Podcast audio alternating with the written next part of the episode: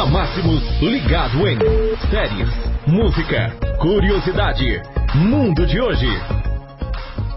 Ligado em mais uma vez com edição toda especial por aqui. Hoje, quarta-feira, dia 11 de dezembro de 2019. Uma lotura especial para você que vem nos acompanhando pela nossa live no Facebook, ou você que vem nos acompanhando aí pelas ondas da Rádio Máximos FM. Hoje falando de automobilismo. Honda CBF 190 TR tem patente registrada no Brasil.